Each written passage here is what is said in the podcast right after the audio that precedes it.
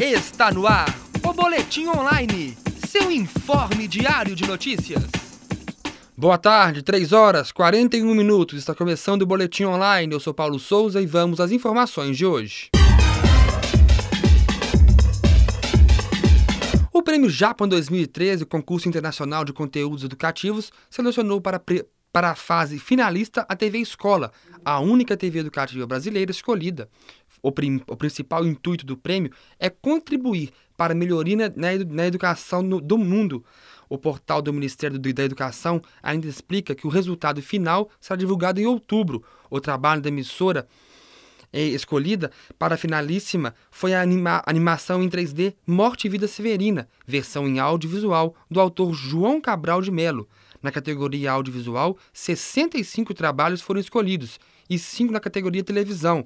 A TV Escola é uma, uma TV do Ministério da Educação e tem o intuito de capacitar e atualizar professores da rede pública desde 1996. A TV, 20, a TV tem 24 horas de programação diária.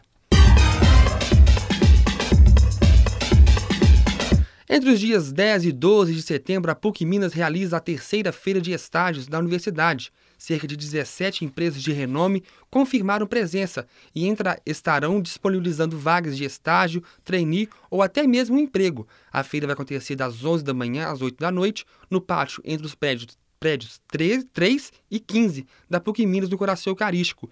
O evento é aberto a alunos da PUC, da PUC e para estudantes de outras instituições de ensino. Várias palestras vão, várias palestras vão acontecer durante a feira nos, no, nos auditórios da universidade.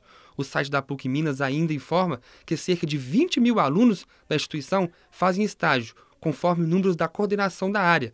Mais informações, acesse o site www.feirapucminas.com.br.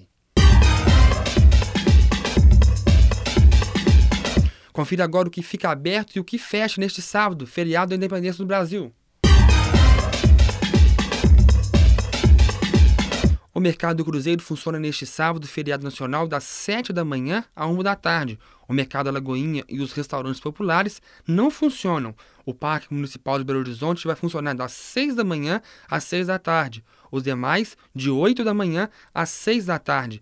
Não haverá serviço de coleta seletiva, de coleta de lixo na capital. As linhas de ônibus gerenciadas pela BH Trans vão operar com, com quadro de horários de domingos e feriados.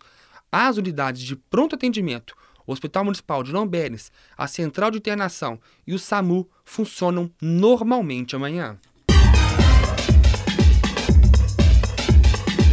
3 horas 44 minutos com a apresentação de Paulo Souza termina aqui o Boletim Online. Boa tarde. Está no ar o Boletim Online, seu informe diário de notícias.